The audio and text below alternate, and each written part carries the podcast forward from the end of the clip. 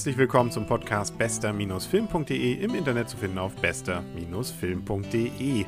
Und leider müssen Sie und ihr heute mit mir alleine zurechtkommen, denn ich war allein im Kino und kann deswegen auch nur allein von einem Film berichten, den ich mir schon seit, glaube ich, fast einem halben Jahr gefühlt vornehme, endlich anzusehen. Endlich habe ich es auch geschafft. Noch liefer hier in Kiel. Das Ganze war der Bader-Meinhof-Komplex. Gestartet am 25.09.2008 in Deutschland und läuft in vielen Kinos immer noch, was darauf hindeutet, dass der Film einigermaßen erfolgreich ist. Und das sei ihm auch gegönnt, weil er ziemlich gut ist. Aber da erzähle ich wahrscheinlich nichts wirklich Neues. Der Film ist sicherlich schon bei den Leuten, die sich für Filme interessierten, ins Gedächtnis gekommen. Daher will ich da auch gar nicht viele Worte drum machen. Es geht um die RAF. Er spielt so in der Zeit vom Ende der 60er, Anfang der 70er Jahre bis eben dann 1977 zum deutschen Herbst sehr ambitioniert, das in 150 Minuten reinzupacken, aber es ist doch einigermaßen gelungen. Dann muss man natürlich zugeben, die meisten Punkte werden immer nur angerissen. Das heißt, man sollte schon ein gewisses Grundverständnis davon haben, was in dieser Zeit passiert ist. Ansonsten dürfte man ziemlich verwirrt sein und eigentlich mehr Fragen als Antworten finden. Wer aber die Zeit selber miterlebt hat oder zumindest aus dem Geschichtsunterricht noch in Erinnerung hat, der hat hier sicherlich eine Möglichkeit, das Ganze nochmal wieder aufzufrischen. In dieser geballten Zusammenstellung liegt auch durchaus eine Chance. Man hat dann auch mal die Möglichkeit, die engeren Zusammenhänge über diesen längeren Zeitraum geballt dann vorgestellt zu bekommen und daraus vielleicht auch eigene Rückschlüsse zu ziehen. Schauspielerisch muss man dem Film auch nichts vorwerfen. Man hat sehr gute Schauspieler natürlich gefunden.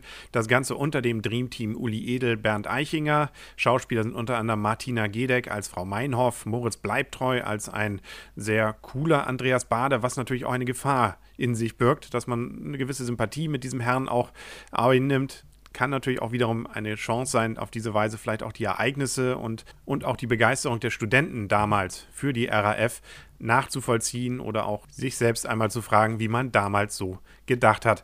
Man muss sowieso sagen, bei diesem Film kommt die Polizei nicht wirklich gut weg. Das wäre mal ganz interessant, wie weit das wirklich authentisch ist oder ob man da versucht hat, hier und da ein bisschen an der Realität auch zu feilen, damit das auch filmgerecht dann aufgearbeitet wird. Das gilt erst recht für den zweiten Teil des Films, wo es natürlich sehr zügig dann vorangeht. Den deutschen Herbst kann man nicht in, dann bleiben ja noch gerade mal vielleicht eine Stunde übrig, dann reinpacken. Das bleibt immer nur in Stichworten angerissen, was so im Hintergrund passiert mit der Entführung des Flugzeugs ja dann und Herrn Schleier am Ende. Herausgekommen ist auf diese Weise aber auf jeden Fall ein sehr runder Film und man fragt sich eben doch, hm, eigentlich ist das Ganze ja gar nicht so lange her. Trotzdem wirkt es wie nicht nur aus einer anderen Zeit, sondern fast wie aus einer anderen Welt, die mit der heutigen eigentlich nichts mehr zu tun hat. Ob das eher vielleicht ein Trugschluss ist, gut, das muss jeder für sich selber überlegen und man merkt schon hier, man kann über viele Punkte von diesem Film, nicht nur über das, was damals passiert ist und wie man sich verhalten hat damals und ob was richtig war und was falsch war und ob man irgendwelche Sympathien haben sollte oder nicht, nicht.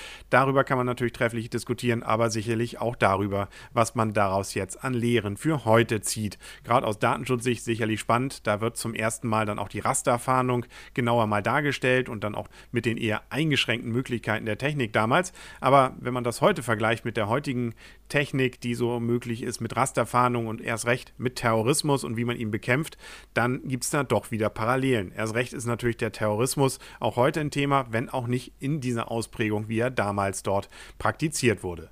Kurz gesagt, sicherlich das Filmereignis des Jahres aus deutscher Sicht, wenn man es darum geht, zumindest einen Film zu produzieren, der einen ersten nicht döver macht und zum zweiten auch noch mit drin hat, dass man ihn trotzdem gerne sieht. Er ist von vorn bis hinten spannend gestaltet und ist eben nicht so, dass man nach der Hälfte sagt, na gut, ich bin jetzt hier drin, weil ich mich irgendwie gerne bilden möchte, aber ich bin dann auch froh, wenn er vor, zu Ende ist.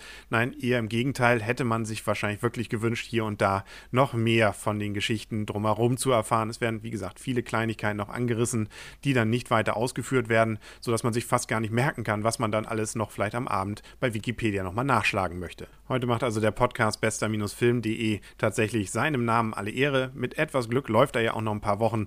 Man hat also sicherlich noch die Chance, gerade so in den Feiertagen zwischen den Tagen, doch wieder einen guten Film zu gucken. Es muss eben nicht immer nur Bond sein. Idealerweise plant man aber nach dem Film noch ein paar Minuten ein, dass man noch drüber reden kann. Dieses Bedürfnis dürfte sicherlich dann bestehen. Ich hoffe, Ihr Bedürfnis besteht danach, demnächst wieder eine neue Folge von bester-film.de zu hören. Dann ja vielleicht auch wieder mit Arne. Bis dahin alles Gute. Mein Name ist Henrik Rasemann.